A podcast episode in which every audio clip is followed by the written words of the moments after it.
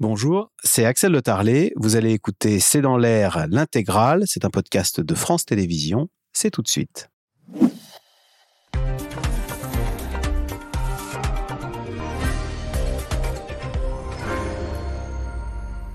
Bonsoir à toutes et à tous.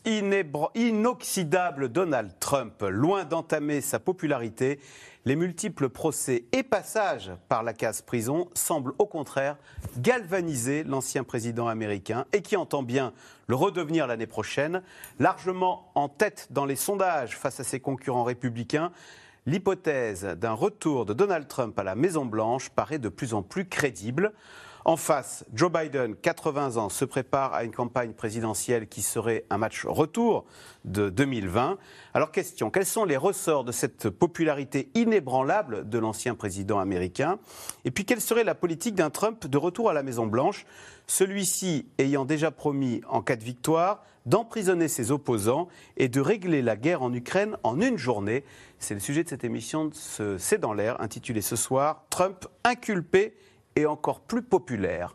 Pour répondre à vos questions, nous avons le plaisir d'accueillir Corentin Célin, historien, spécialiste des États-Unis, professeur en classe préparatoire au lycée Carnot de Dijon, et je précise que vous êtes aussi chroniqueur pour le site Les Jours. Marie-Cécile Na, vous êtes politologue, directrice de recherche à l'IRIS, spécialiste des États-Unis. Votre livre Géopolitique des féminismes, c'est aux éditions Erol. Tamara Boussac, vous êtes maîtresse de conférences en études nord-américaines à l'Université Paris 1 Panthéon-Sorbonne. Votre livre, paru cette semaine aux presses de Sciences Po, est intitulé L'affaire de Newburgh aux origines du nouveau américain. Et puis enfin, Loric Henton, spécialiste des États-Unis, chroniqueur pour le magazine Rolling Stones. Je cite votre livre, apparaît aux éditions hors collection. Rock'n'Roll Trip, l'Amérique en mille chansons de l'Alabama au Wyoming et c'est coécrit avec Julien Grosso. Merci de participer à cette émission en direct. Alors, euh, Corentin Célin, quand on a décidé d'intituler cette émission Inculpé et encore plus populaire, c'est Donald Trump qui l'a dit. Il a dit Je suis la première personne inculpée à devenir encore plus populaire.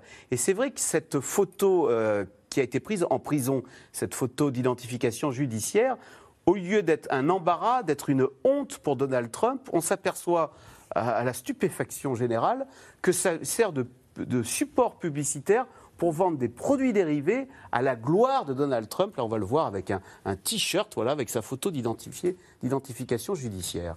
Oui, alors effectivement, encore plus populaire, on serait tenté d'ajouter avec sa base, avec les siens. C'est-à-dire qu'effectivement, auprès des électeurs républicains, euh, c'est un véritable badge d'honneur, une marque de reconnaissance que cette photo d'identification judiciaire. Pourquoi? Parce que ça s'inscrit parfaitement dans son récit. Son récit, c'est de celui d'un homme qui serait persécuté par un État profond, euh, un État libéral qui aurait comploté contre lui, qui l'aurait privé de la victoire en 2020. Et il a entraîné une grande partie de ses électeurs dans ce récit conspirationniste évidemment. Bah, cette photo euh, d'identification judiciaire, ce mugshot, prouve euh, ce qu'il dit à ses électeurs, et ses électeurs le croient.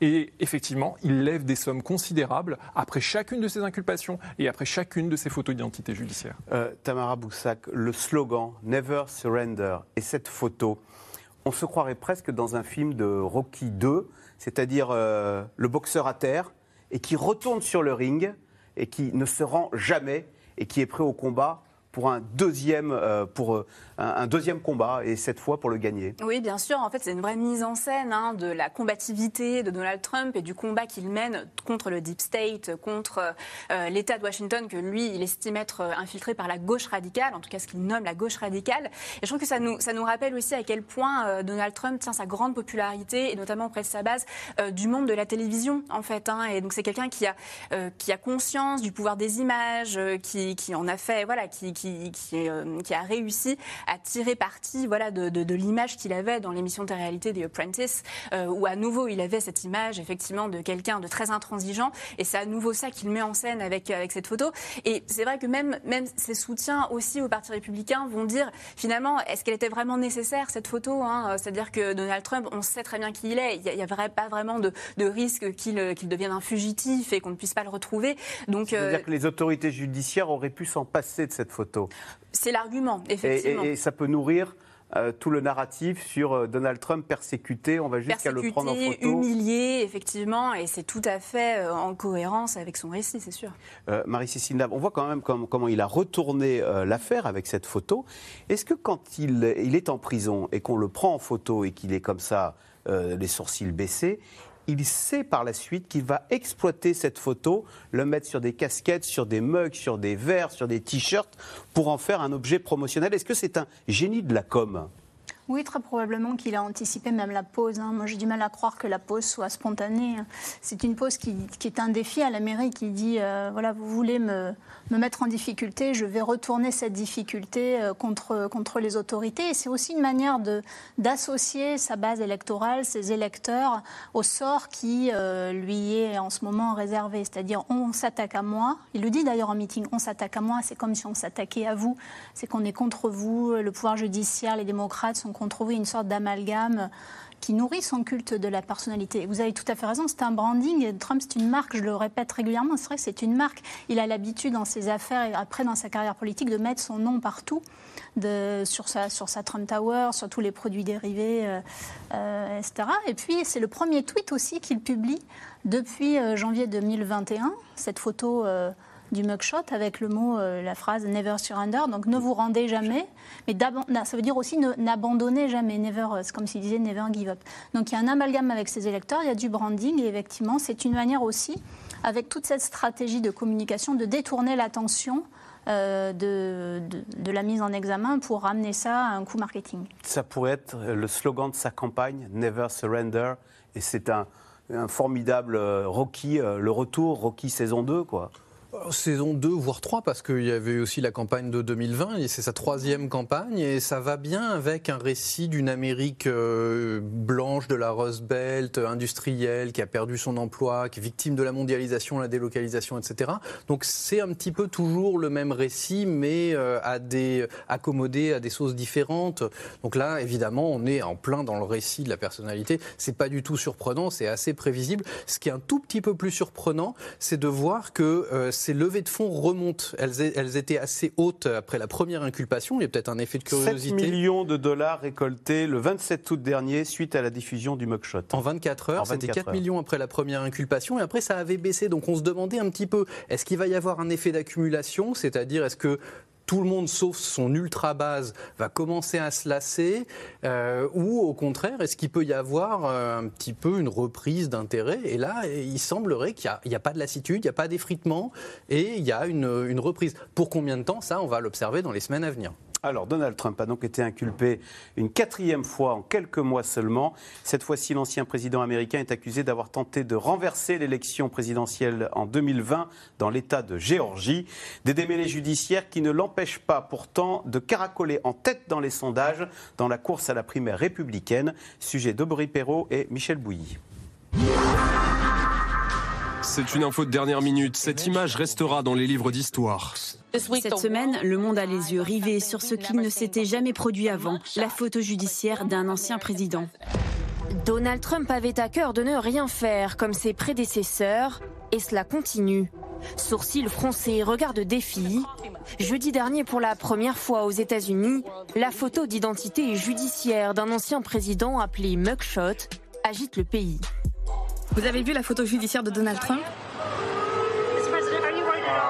Je l'ai vu à la télévision. Et qu'en pensez-vous? C'est un bel homme. Biden sourit pendant que Trump se pose en victime.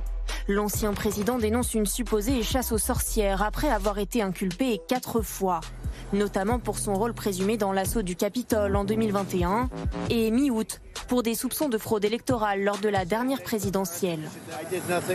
Je n'ai rien fait de mal et tout le monde le sait. Je n'ai jamais eu un tel soutien. Ce qu'ils font, c'est de l'ingérence électorale. Il n'y a jamais rien eu de tel dans notre pays. C'est leur façon de faire campagne. Et pourtant, dernièrement, s'il y en a un qui fait campagne sur les affaires judiciaires en cours, c'est bien Donald Trump. L'ancien homme d'affaires partage lui-même cette photo et en fait un produit marketing avec des tasses ou des t-shirts qui s'arrachent. Eh, c'est Trump. Il arrive à tout vendre, alors pourquoi pas un t-shirt? Opération réussie pour le candidat qui aurait déjà récolté 7 millions de dollars en surfant sur cette photo. Syndrome d'une campagne déjà bien lancée. Dans les derniers sondages, Donald Trump devance et de très loin tous ses adversaires à la primaire républicaine, y compris le plus sérieux Ron DeSantis. Alors, même s'il décide de ne pas aller au premier débat entre les candidats, l'ancien président reste bien au cœur des discussions. Cette élection ne doit pas être un match retour du 6 janvier 2021. C'est l'élection du 20 janvier 2025. Nous devons faire attention au fait que les trois quarts des Américains ne veulent pas revivre un match entre Trump et Biden. Et nous devons accepter le fait que Trump est l'homme politique le moins aimé des États-Unis. Nous ne pouvons remporter l'élection présidentielle comme cela. Mais lorsqu'ils sont finalement interrogés, tous ou presque semblent se résoudre à l'hypothèse Trump. Si l'ancien président Trump était reconnu coupable devant la justice, le soutiendriez-vous toujours pour la course à la présidence?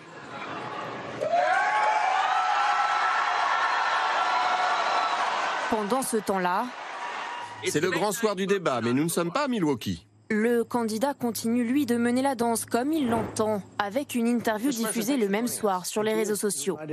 Ça me rappelle 2016. Je suis passé par là, je les ai tous battus. Et ils sont tous devenus sympas avec moi à partir du moment où j'ai gagné, ou lorsque j'étais en passe de gagner. Donc je me suis dit que c'était plus approprié de ne pas aller au débat. Mais Donald Trump pourra-t-il continuer jusqu'au bout? La course à la Maison Blanche Mercredi, nouvelle accusation contre l'ancien magnat de l'immobilier et sa famille. La procureure de New York accuse les Trump d'avoir trompé le fisc américain et leur réclame 250 millions de dollars. Face à ces preuves irréfutables, la Cour n'a pas besoin d'un procès pour déterminer que les accusés ont considérablement gonflé la valeur de leurs actifs. Des scandales financiers réfutés par Donald Trump. Au même moment, à la radio, lui qui avait promis à l'époque la prison à Hillary Clinton, assure que ses opposants n'ont qu'à bien se tenir. Regrettez-vous de ne pas avoir enfermé certaines personnes? Et si vous êtes à nouveau président, allez-vous enfermer ces gens? La réponse est que vous n'avez pas le choix, parce qu'ils le font avec nous. En août, le magazine Forbes a estimé qu'au total, l'ancien président pourrait risquer jusqu'à 717 années de prison. Tamara Boussac, on, en- on- on voyait qu'il est largement en tête hein, pour la primaire, 62% euh, pour euh, être désigné candidat euh, à l'élection présidentielle chez les Républicains. Et on entendait le public, on a l'impression que c'est plus qu'un soutien, c'est de la ferveur. Quelle est la dynamique Quels sont les ressorts de, peut-être le mot est un peu fort, de cette adoration ou de, de, de- de- de ce- de cet amour des, des Républicains pour ce candidat Donald Trump? Oui, alors c'est vrai que depuis un certain temps, on voit dans les enquêtes d'opinion ou dans certains reportages des journalistes qui vont évoquer un rapport presque sectaire euh, voilà, des de certains électeurs C'est républicains. un gourou C'est ce que voilà, il y a certaines analyses un peu psychologisantes qui vont mettre cela en, avant. Euh, je pense qu'il faut aussi voilà revenir à ce que à ce que Trump euh, représente socialement, euh, politiquement, économiquement pour toute une base qu'il a réussi à galvaniser depuis depuis plusieurs années et qui et qu'il n'a pas lâché. C'est vrai que ça fait depuis 2020 qu'on prédit maintes fois que le Parti républicain va entrer dans une ère post-Trump et en réalité la marginalisation de Trump dans le Parti républicain n'a pas encore eu lieu. hein, et donc si on regarde strictement dans le, dans le contexte de la primaire républicaine, on a bien vu que le timing que Trump réussit à, à- à imposer à la primaire républicaine conforte cela, puisque typiquement tous les, tous les républicains qu'on a vus hein, qui, qui, euh, qui soutiennent encore Trump, hein, euh, euh, en fait, sont eux-mêmes confortés dans leur position de second de Donald Trump. Donc évidemment, ça empêche une alternative aussi d'émerger au sein du parti. Non, mais Laurie Kenton, je reviens sur cette psychologie qui fait que on, on a l'impression qu'on soutient quoi qu'il arrive euh, Donald Trump pour certains républicains. Euh, c'est curieux quand même, comme s'il s'adressait non pas à la rationalité, mais aux tripes euh, de, sa base. Alors, il n'est pas le seul à faire ça, ce qu'on appelle gut level ou gut value en politique américaine. Clinton faisait déjà ça, George Bush euh, Jr. faisait déjà des, choses comme ça.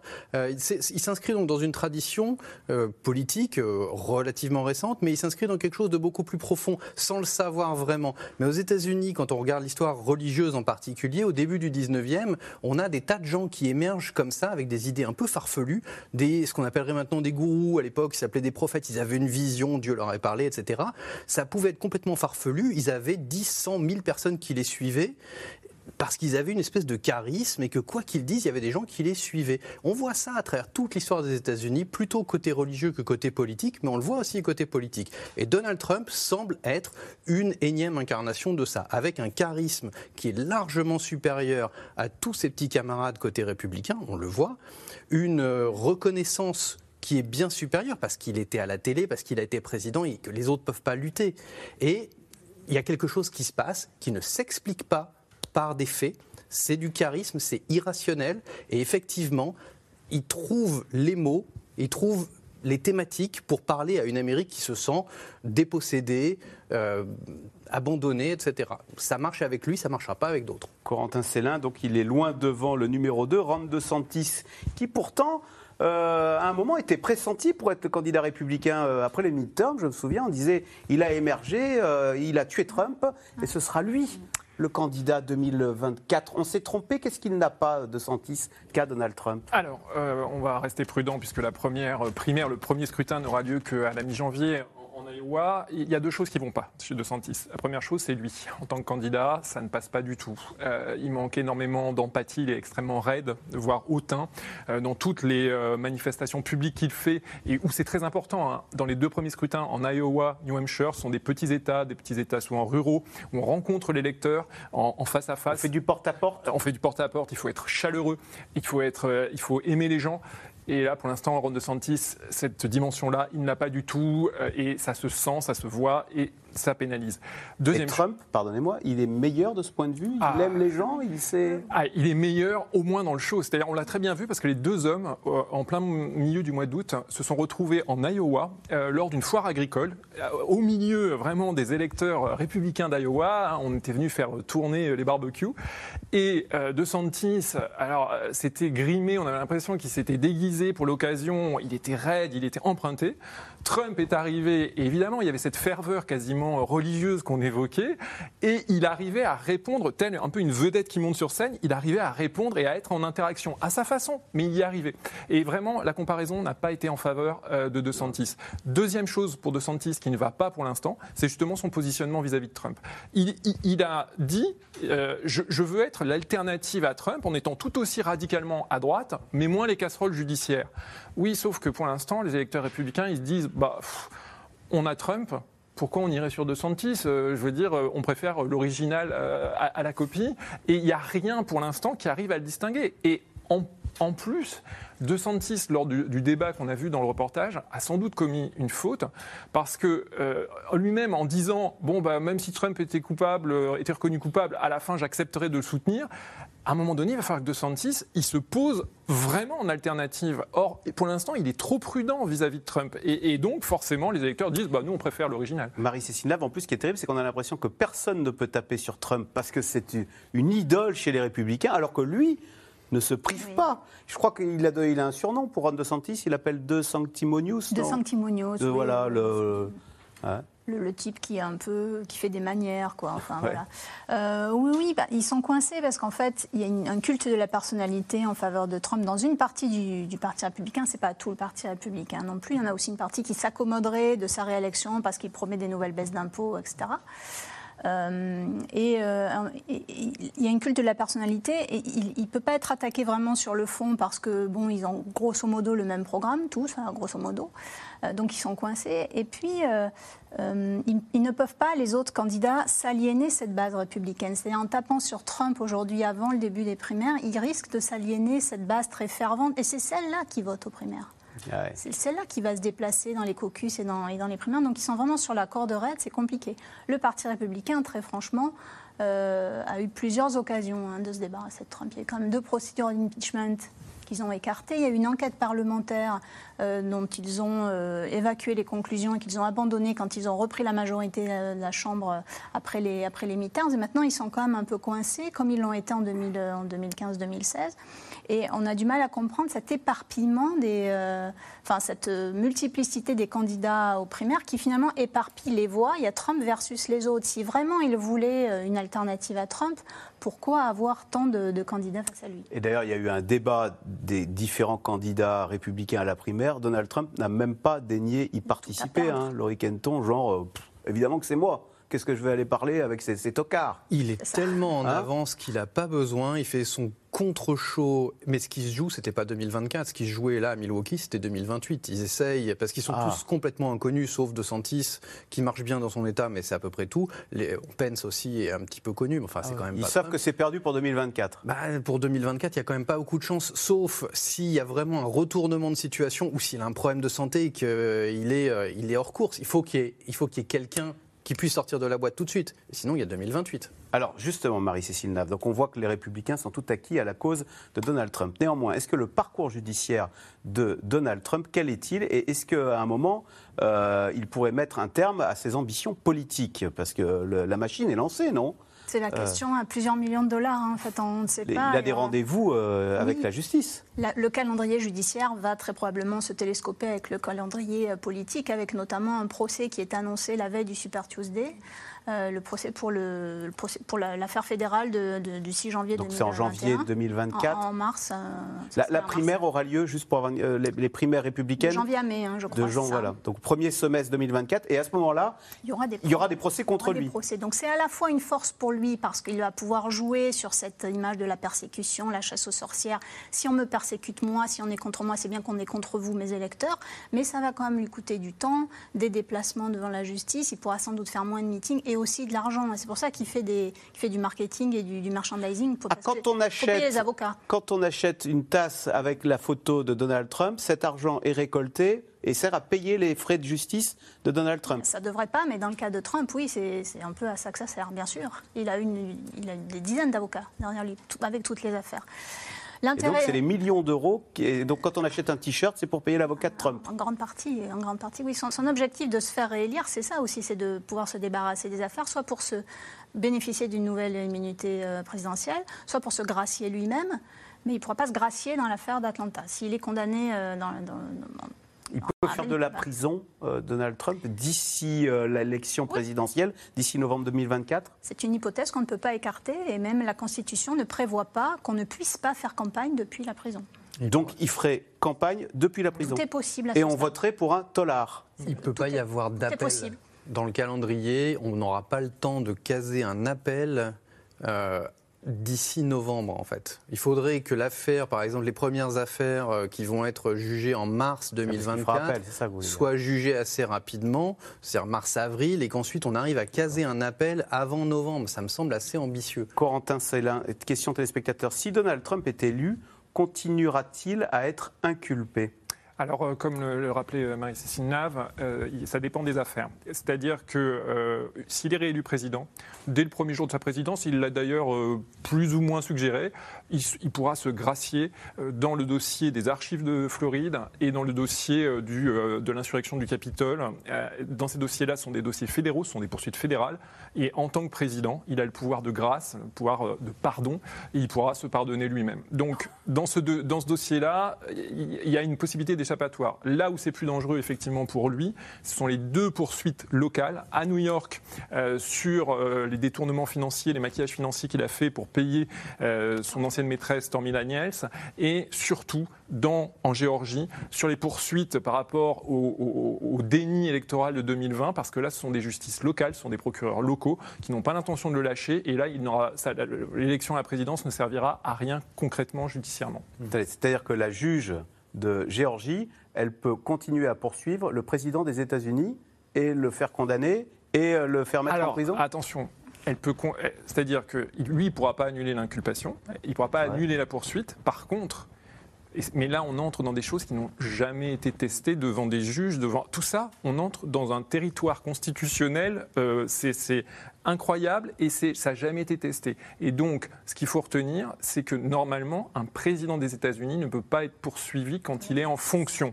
Ouais. Mais par contre, les poursuites ne seraient pas abandonnées. Donc, est-ce qu'on, ça voudrait dire qu'il ne gagnerait qu'un délai de 4 ans Voilà.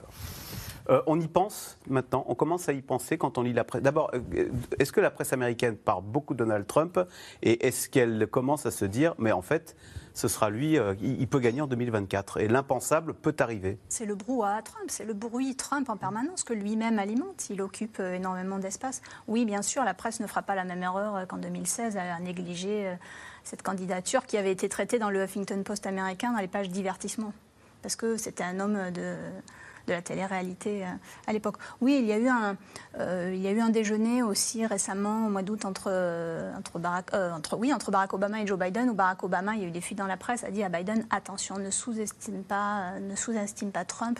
Bien sûr, ça commence vraiment à, à monter. Mais quand même, séduire l'électorat républicain, bon, ça semble facile séduire l'ensemble de l'électorat américain, ça sera vraiment une autre paire de manches parce qu'il euh, y a une grande partie de l'Amérique qui ne veut plus de Trump. Dans les dernières enquêtes d'opinion dont on dispose, plus de la moitié des Américains interrogés euh, voteront n'importe qui sauf Trump, ils le disent, c'est 10 points de plus que ceux euh, et celles qui disent qu'ils ne voteront jamais pour Biden. Donc évidemment, ça se joue État par État, c'est le collège électoral, on sait ça, mais quand même, pour l'élection de novembre 2024, ça sera une toute autre élection, une toute autre campagne que celle des primaires. En fait, il est, le Parti républicain est complètement coincé avec Donald Trump qui euh, a des fans, mais pourrait amener le, pays, le, le parti à la défaite parce qu'il a aussi des anti-Trump qui donnent de la voix et qui, qui monte Oui, alors ça, quand on regarde par exemple le, primaire, le débat de la primaire euh, qui a eu la, semaine dernière, il y a surtout voilà, une ou deux voix anti-Trump qui, vont vraiment, qui vont vraiment émerger. En l'occurrence, c'est le cas de Chris Christie, qui est un ancien gouverneur de New Jersey et qui aujourd'hui incarne, enfin, est la chef de file du mouvement Never Trump, qui euh, existe au sein du Parti républicain en fait depuis 2015. Mais qui est quand même. Il y a un courant Never Trump au sein du Parti républicain. Absolument, depuis 2015. Hein, euh, alors à l'origine, c'était par exemple la famille Bush hein, qui était euh, très investie dans ce, dans ce courant, justement pour euh, dire que voilà, toute alternative est mieux, est mieux que, est, préférable à, Donald Trump. En réalité, voilà, ça a été pendant longtemps un peu un mythe, hein, ce, mouvement Never Trump. Aujourd'hui, Chris Christie est assez marginalisé. Alors certes, il s'était qualifié pour, voilà, pour, pour ce premier débat, mais quand on voit les enquêtes d'opinion, on voit que, que imposé comme euh, l'anti-Trump au sein du parti, ça ne marche pas du tout. Alors, euh, Laurie, on comprend bien que le Parti républicain est prisonnier de Donald Trump. Non, il n'empêche. Est-ce que c'est -ce le meilleur candidat républicain pour gagner les élections? Question téléspectateurs. Mais au fond, à part Donald Trump, un autre candidat républicain peut-il vraiment gagner l'élection présidentielle à venir? Eh ben, ça, on ne sait pas. Ce qu'on sait, c'est que les républicains sont coupés en trois. Il y a les pro-Trump, à peu près 37% de, des républicains. Les, pourquoi pas, 37% à peu près aussi. Et les Never Trump, c'est à peu près 25%. C'est pas grand-chose, mais c'est quand même quand même assez considérable. C'est-à-dire que euh, pour la primaire, ça pèsera rien, mais c'est au moment de 2024 qu'ils vont peut-être euh, faire défaut. Et donc ça, ça peut peser en, 2000, en novembre, alors que pour les autres, il n'y a pas forcément l'adoration qu'on va trouver pour Trump, mais il n'y a pas le rejet non plus qu'on peut trouver pour Trump. En plus, ils sont beaucoup plus jeunes, tous, quasiment. Donc, dans un débat Trump-Biden, on n'a pas un choc des âges. Dans un débat DeSantis-Biden, il y en a un qui pourrait être le père de l'autre. Euh, et ça marche pour euh, pratiquement tous les candidats que, que j'ai en tête, peut-être pas pour Mike Pence, mais euh, il y a quand même cette question de l'âge de Biden qui pourrait ressortir davantage face à un autre candidat républicain qui en plus aurait moins de casseroles. Corentin Célin, question téléspectateur. Pourquoi un milliardaire américain est-il tellement aimé par une base américaine déclassée et sans emploi? Parce qu'à partir de 2015-2016, il leur a dit qu'il allait leur redonner une voix, justement. Il, a, s'est dit, il a dit, je suis, euh, tout à l'heure, le Ganton, on disait prophète, c'est ça. Il leur a donné une voix. Il a dit, je vais vous redonner une voix qui vous a été volée. Euh, les, euh, les hommes politiques traditionnels, les femmes politiques traditionnelles vous ont oublié. Ils vous ont abandonné, en particulier dans la désindustrialisation, la perte de votre emploi. Plus personne ne vous écoute et plus personne ne parle pour vous. Et moi, je vais parler pour vous. Et qu'il soit milliardaire ou pas, peu importe. C'est-à-dire qu'il s'est intéressé à des électeurs qui se sentaient complètement rejetés. Ce qui est intéressant d'ailleurs, c'est qu'il a fait revenir beaucoup de gens qui ne votaient plus, euh, en particulier dans un État comme l'Ohio par exemple, aux urnes parce que ces gens se sont sentis tout à coup valorisés et intéressés. Et le fait qu'il soit milliardaire, bah, peu importe. Et au contraire, aux États-Unis, il ne faut pas oublier quelque chose. Le fait qu'il soit milliardaire, ça signifie qu'il a réussi, ça signifie qu'il a, qu'il a fait quelque chose de sa vie. Et euh, en quelque sorte, bon, bah, il y a aussi ce, cette valorisation-là. Donc, il n'y a pas du tout de contradiction de ce point de vue-là. Marie-Cécile Nave? Oui, quand on regarde, euh, je suis d'accord, hein, quand on regarde avec précision la sociologie électorale du, vote Trump en 2016 et 2020, on voit que c'est quand même un électorat qui est plutôt classe moyenne plus. Euh, certes, il a fait une petite avancée dans l'électorat ouvrier en 2016, mais que Biden a récupéré euh, en grande partie en 2020. C'est quand même un électorat Trump, c'est un électorat qui est plutôt aisé, hein, qui a, est sensible notamment aux baisses d'impôts.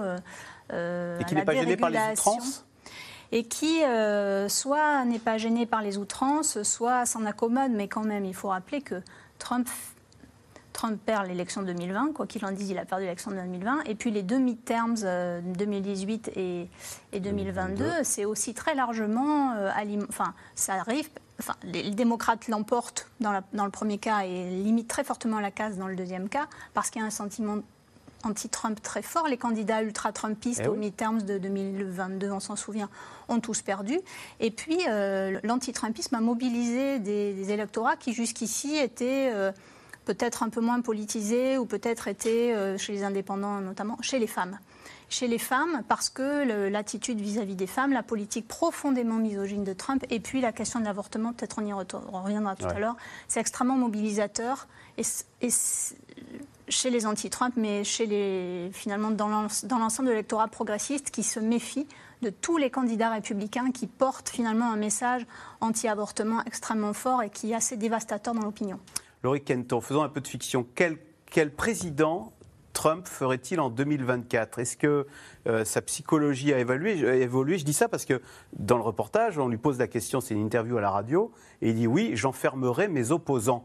Euh, on pense, il n'y a que Poutine pour dire ça. Euh, est-ce qu'il, c'est de la provoque ou il est capable de, se dire je, je le, j'essaierai de le faire? Alors c'est drôle parce que d'un côté il se plaint d'une justice politisée qu'il persécute et euh, dans un deuxième souffle il veut persécuter ses, ses, opposants, exactement de la même façon. Je ne sais pas exactement quel poids ou quel, quel sérieux il faut accorder à ça. Ça flatte aussi un électorat qui a envie un petit peu d'en découdre, qui a besoin. C'est un peu l'archétype du populiste autoritaire, c'est-à-dire qu'il a des solutions simplistes qui sont souvent totalement irréalistes avec son mur, tout ça. Mais son mur, c'était un symbole. Son mur, c'était beaucoup plus qu'un mur. C'était aussi une façon de dire on peut faire quelque chose pour quelque chose qui vous préoccupe. On peut euh, faire ce mur. En réalité, il n'a jamais fait son mur, mais c'était un slogan tout le monde se souvenait du mur, alors que les promesses de campagne d'Hillary Clinton, euh, c'était beaucoup moins concret. Donc il dit des choses comme ça qu'il ne faut pas forcément prendre pour argent comptant. Et euh, en revanche, au niveau de sa politique réelle, ça dépendra largement de la structure du Congrès. Est-ce qu'il ah. a un Sénat républicain qui lui permet le cas aujourd'hui hein.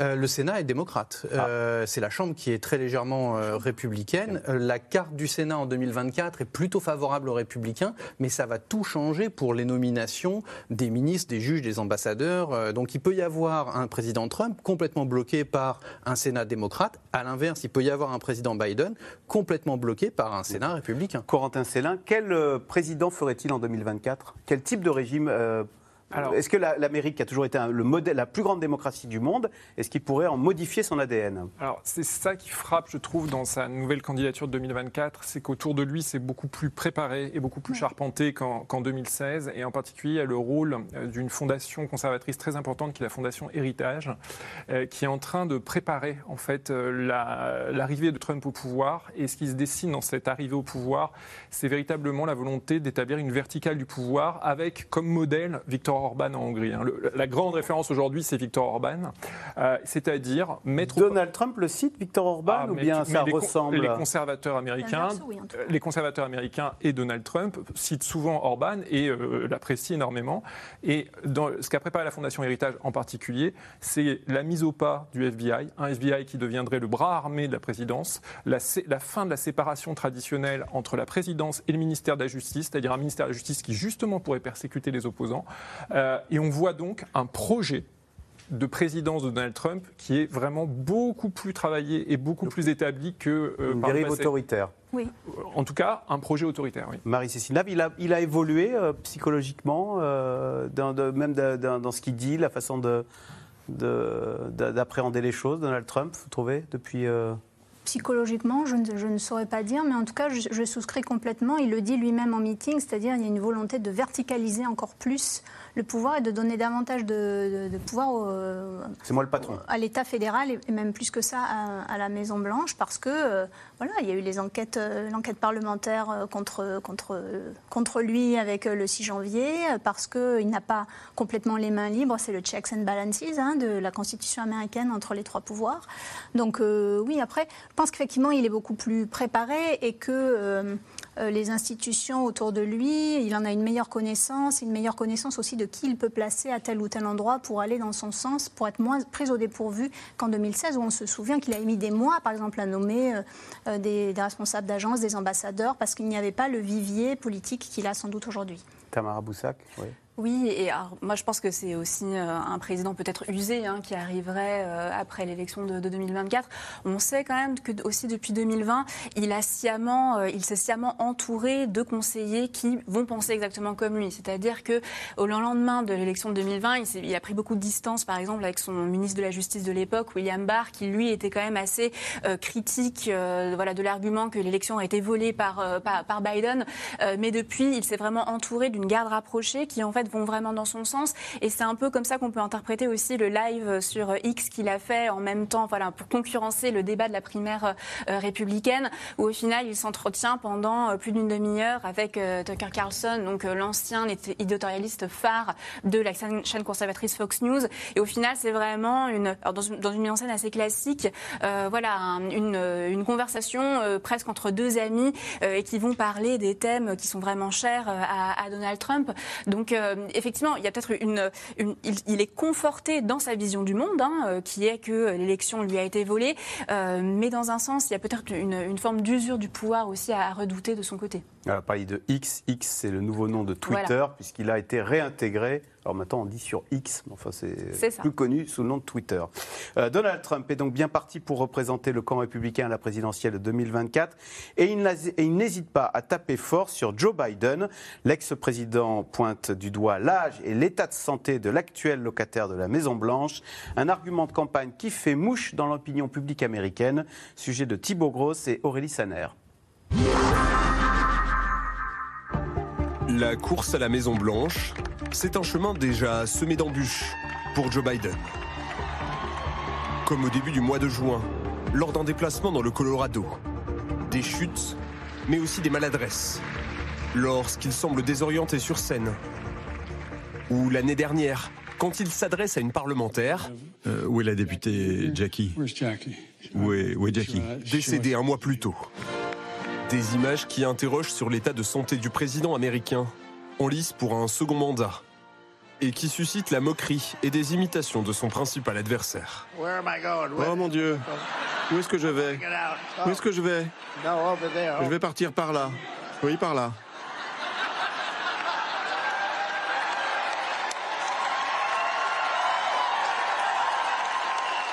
À 80 ans passés, Joe Biden est déjà le plus vieux président américain en exercice.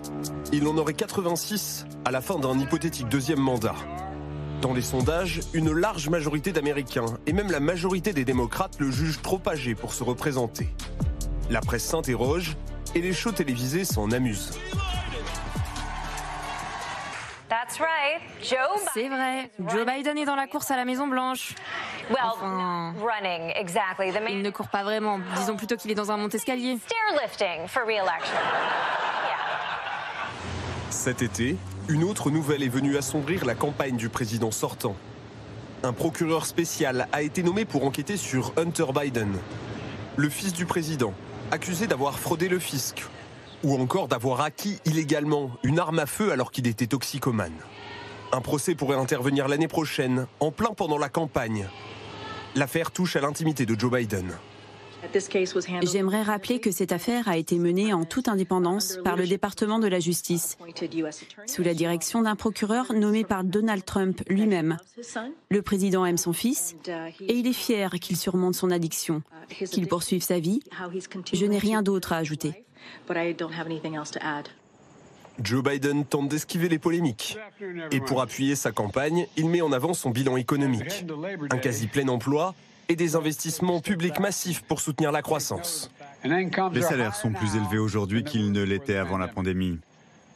Le Financial Times et le Wall Street Journal ont commencé à appeler mon plan Bidenomics. Il s'agit d'investir en Amérique et d'investir pour les Américains. Et ça fonctionne. Mais à 15 mois de l'élection présidentielle de 2024, Joe Biden est au coude à coude avec Donald Trump dans les intentions de vote. Un écart nettement plus resserré qu'il y a 4 ans.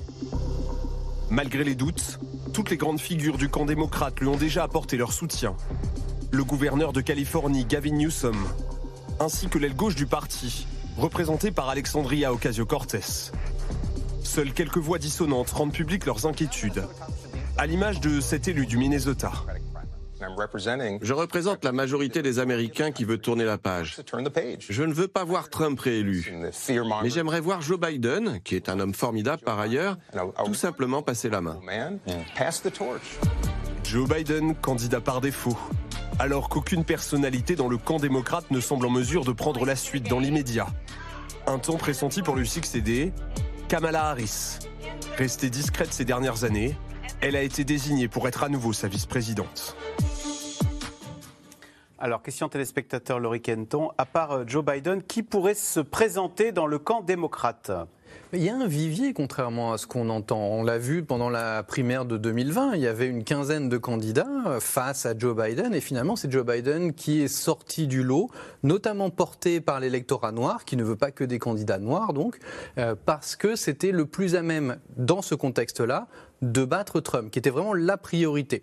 Les autres semblaient un peu trop fragiles face à Trump. Donc c'est euh, Biden qui est sorti euh, du chapeau. Et donc comme il se représente et qu'il ne donne pas de signes d'effondrement cognitif euh, majeur, comme par exemple la sénatrice de, Californie, Dianne Feinstein, où là il y a eu des candidatures démocrates contre elle parce que c'était vraiment plus possible pour la forcer à passer la main. Elle est plus âgée que, Biden. Il n'y a pas ce genre d'alerte. Donc il n'y a pas vraiment euh, de, de raison impérative de le remplacer il y a quand même une primaire. Il y a plusieurs candidats qui concourent contre Joe Biden, très loin derrière. Ce qui veut dire qu'il n'y a pas non plus chez les démocrates un impératif à le remplacer dans la primaire actuelle. Mais Tamara Boussac, est-ce qu'il peut dire autre chose que je vais me présenter? Et in fine, à la dernière, euh, au dernier moment, il dira bah non, euh, je, désigne un dauphin et, euh, et moi je vais tailler mes rosiers. Alors institutionnellement, c'est logique que Biden euh, annonce qu'il va se représenter et qu'en fait il se représente. Je pense qu'il n'y a pas d'alternative qui, qui, sorte du bois euh, pour contrer Joe Biden parce qu'en fait on ne comprendrait pas que ça se produise. Euh, le fait est qu'il a quand même un bilan qui, est satisfaisant pour beaucoup de démocrates au, Congrès. Mais au-delà de ça, quand on est président, on, est toujours candidat à sa euh, succession, à sa, on est, toujours candidat. Ça se fait, c'est la tradition américaine. Absolument, et d'autant plus dans le contexte américain. Alors effectivement, avec la limite des, deux mandats, en fait, on s'attend à ce que le président se, représente, à moins voilà d'une urgence, euh, voilà d'un cas de force majeure. Donc effectivement, est-ce que, euh, c'est vrai qu'on imagine quand même mal Joe Biden tenir le rythme d'une campagne euh, qui incite quand même à se déplacer beaucoup, à faire des meetings. Euh, et Joe Biden quand même semble très affaibli hein, de fait, mais on, ne s'attend pas à ce que euh, vraiment il y ait une, autre alternative réelle à Joe Biden. Corentin Célin, est-ce que finalement la candidature de Trump c'est pas le meilleur c'est pas le meilleur ennemi pour Joe Biden? Il dit si Trump y va, bah, Joe Biden a envie d'y aller. C'est le match retour quoi. Oui, c'est le match retour et c'est son principal argument politique parce que Biden, c'est le plus petit dénominateur commun à tous les démocrates. Il rassemble à la fois, on l'a vu, les progressistes, la gauche progressiste, les sociolibéraux euh, modérés. Il est capable de réunir tout le monde. Et euh, effectivement, Trump, ça a été son meilleur argument en 2020 et c'est de nouveau son meilleur argument en 2024. Si jamais il y avait un autre candidat républicain qui sortait du chapeau, de 106, ce serait peut-être plus compliqué pour Biden face à un plus jeune, euh, etc. Mais euh, après, ce qu'il faut dire, c'est que des candidats démocrates qui y pensent, il y en a. Il y en a, je pense, à deux. Euh, le gouverneur de Californie, Newsom, qu'on a vu dans le reportage, et le gouverneur d'Illinois, Pritzker, un grand milliardaire lui aussi. Ils sont en train de préparer leurs équipes de campagne, on va dire, en cas de malheur. C'est-à-dire si jamais il devait arriver euh, un souci. Et d'ailleurs, euh, le gouverneur Newsom vient un peu de se fâcher un peu avec Joe Biden parce que le gouverneur Newsom, le gouverneur de Californie, n'a rien trouvé de mieux que de se lancer dans l'idée d'un débat avec DeSantis, le principal rival de Trump, un peu les, ah. les, deux numéros 2 qui cherchent à, à se grandir dans l'opinion publique. Et la Maison-Blanche de Biden n'a pas apprécié parce que le mot d'ordre, c'est face à Trump, tous derrière Biden. D'accord. Euh, Marie-Cécile Lab, Joe Biden qui se représenterait, d'abord, quelle est sa popularité aux États-Unis? Est-ce qu'il peut se prévaloir d'un bon bilan qui fait que les Américains diraient, bah, écoutez, pourquoi pas 4 ans de plus? Il a une popularité entre 40 et 45% d'opinion favorable, ce qui est à peu près ce qu'avaient Trump et euh, Obama euh, dans les dernières années, donc c'est assez, assez classique. Ce qu'on voit dans les, dans les enquêtes d'opinion, c'est que la population américaine ne voit pas nécessairement de manière très concrète les, les avancées économiques dans euh, sa vie quotidienne. Et, cependant, elles sont là. Un chômage à 3,8%, il était à 3,3 euh, oui, en, juillet. Un grand plan d'infrastructure, une relance économique et sociale très très forte euh, après, juste après la Covid. Euh, l'Inflation Reduction Act, dont les effets sont encore, euh, vont encore mettre quelques mois à intervenir, mais aussi des mesures sociales dont les gens voient les effets directs, c'est-à-dire le plafonnement du prix des médicaments, notamment l'insuline pour les personnes âgées, la protection de certains acquis, acquis sociaux comme Medicare, etc. Ce que va faire Biden très probablement, c'est insister sur son projet de société vers l'avenir. Il va parler de son bilan, bien sûr, mais il va insister sur son projet de société. C'est un rassembleur. C'est quelqu'un qui a fait passer des énormes réformes avec un bipartisanisme avec les républicains. Parce que certes, l'Amérique est très polarisée, mais une majorité d'Américains en a assez de ces divisions politiques et a envie d'avancer. Alors que chez les républicains, on quels que soient les candidats, on a quand même un message extrêmement pessimiste sur l'avenir. Tout va mal, on va être envahi, euh, l'Amérique décline, etc. Donc Biden, il a tout intérêt à axer là-dessus.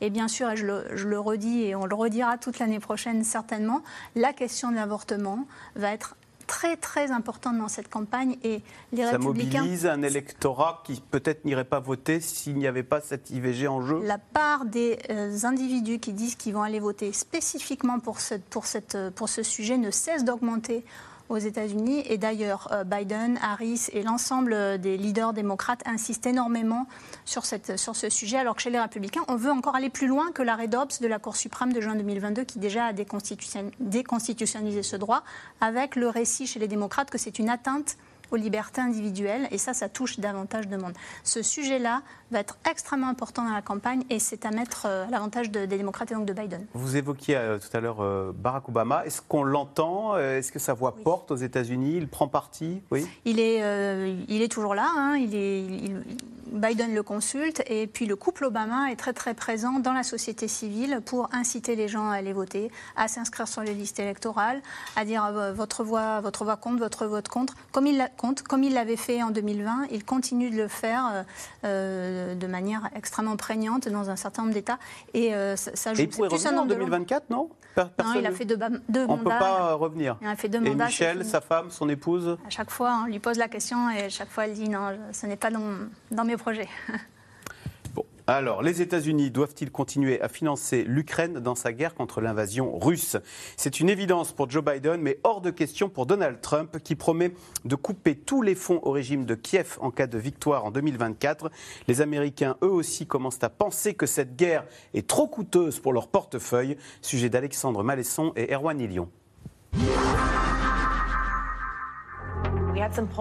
Un sondage commandé par CNN montre qu'une majorité d'Américains est contre une aide supplémentaire pour l'Ukraine. Les États-Unis doivent-ils autoriser une nouvelle aide financière pour l'Ukraine? Oui, 45%, non, 55%. Comment l'économie américaine peut-elle s'améliorer si on gaspille autant de milliards? Une opinion publique américaine de plus en plus dans le doute et un ancien président qui espère bien en profiter.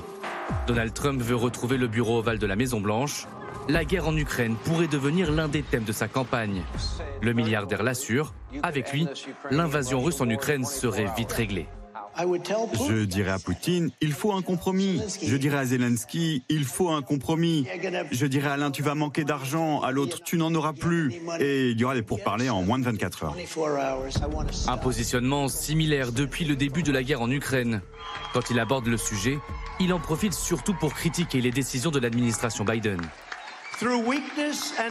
Par faiblesse et incompétence, Joe Biden nous emmène au bord de la Troisième Guerre mondiale. On est au bord de la Troisième Guerre mondiale, pour ceux qui ne le sauraient pas encore.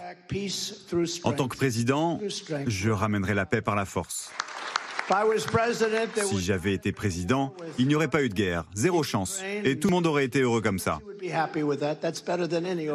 ne serait jamais arrivé. Pour satisfaire son narratif, le milliardaire a toujours revendiqué entretenir de très bonnes relations avec Vladimir Poutine. Les deux hommes se sont rencontrés plusieurs fois lors du mandat de Donald Trump à la Maison-Blanche. Nous allons finir par très bien nous entendre.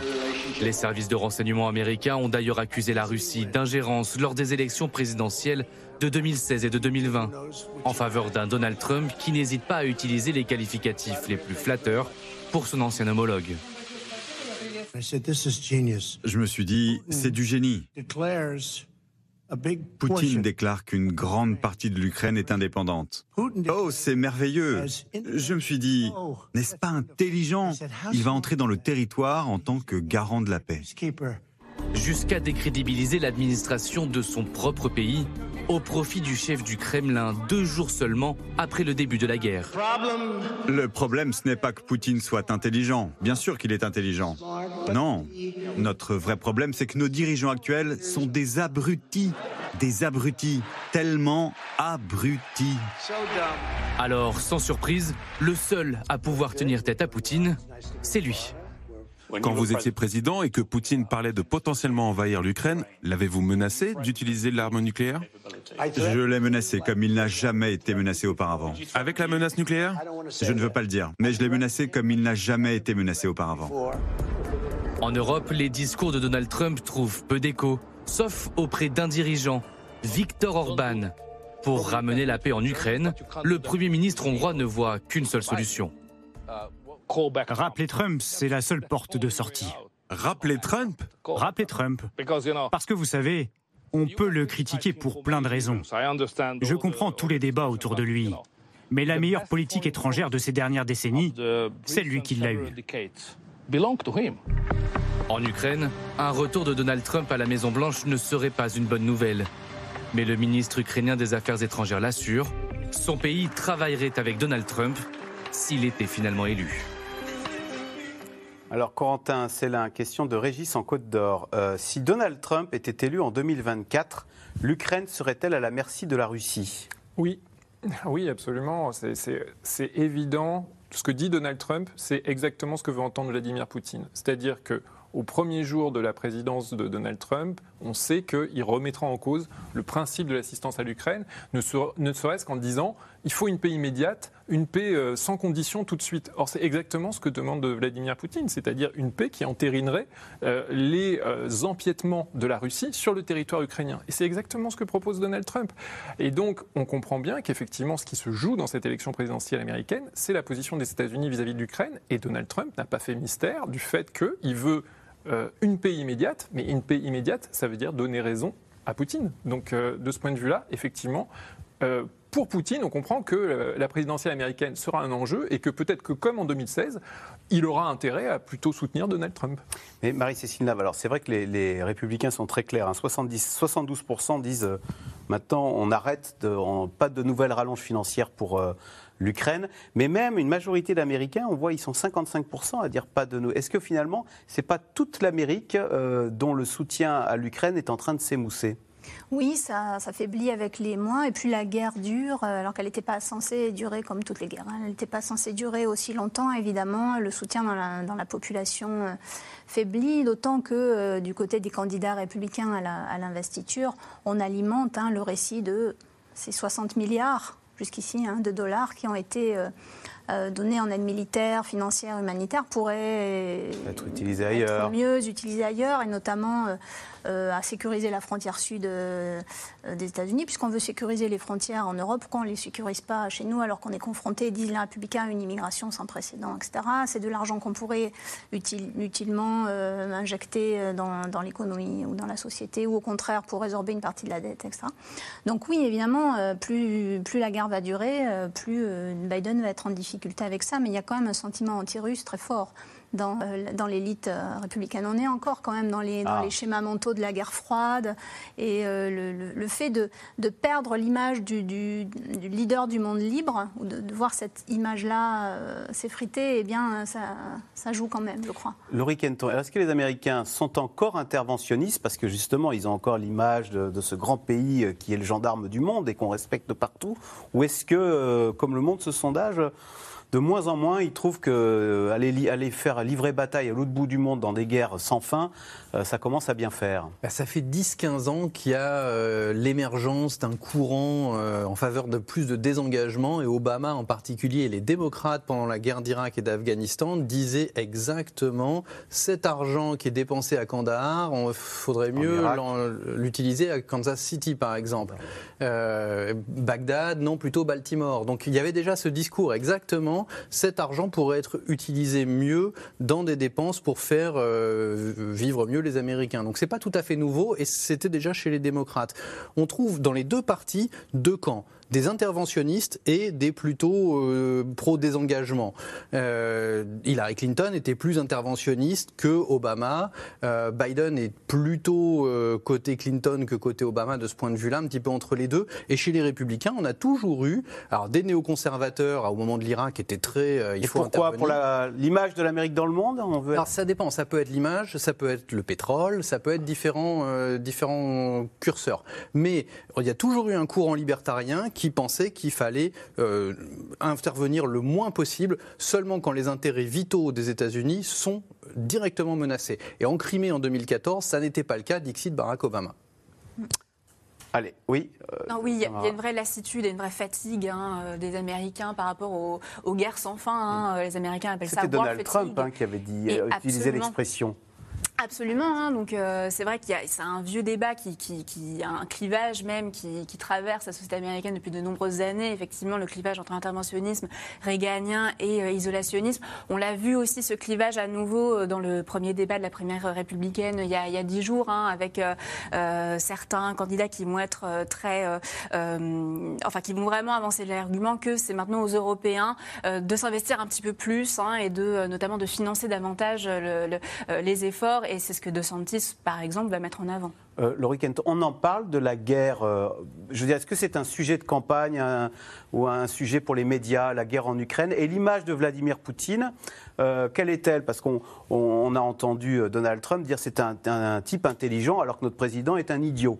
Alors on pourrait imaginer qu'il euh, y a dans la partie Trumpiste de l'électorat républicain une sorte de glamour euh, de, du leader fort euh, comme ça, à, la à, la Poutine. Et en fait pas du tout. J'ai regardé un sondage YouGov des économistes qui montre que même chez les électeurs de Trump, les républicains, les conservateurs, pratiquement personne n'a une image très favorable de Poutine, voire favorable. C'est vraiment très très marginal. Euh, démocrates, républicains, euh, urbains, ruraux, vraiment, euh, c'est vraiment très très faible. Donc c'est plus c'est plus la rhétorique trumpienne sur Poutine que l'image de Poutine lui-même. Et donc, on en revient à cette image du leader autoritaire, fort, simpliste, le mur, emprisonner ses opposants, etc., euh, la paix en 24 heures. C'est des messages qui sont simples, simplistes et qui flattent un petit peu la base qui, qui en a un petit peu marre. Allez, tout de suite, on revient à vos questions. Merci d'avoir écouté C'est dans l'air. Comme vous le savez, vous pouvez désormais écouter l'intégrale, mais aussi l'invité ou vos questions à nos experts. Tous ces podcasts sont disponibles gratuitement sur toutes les plateformes de streaming audio. Et pour le replay vidéo, c'est sur France.tv, bien évidemment. À bientôt.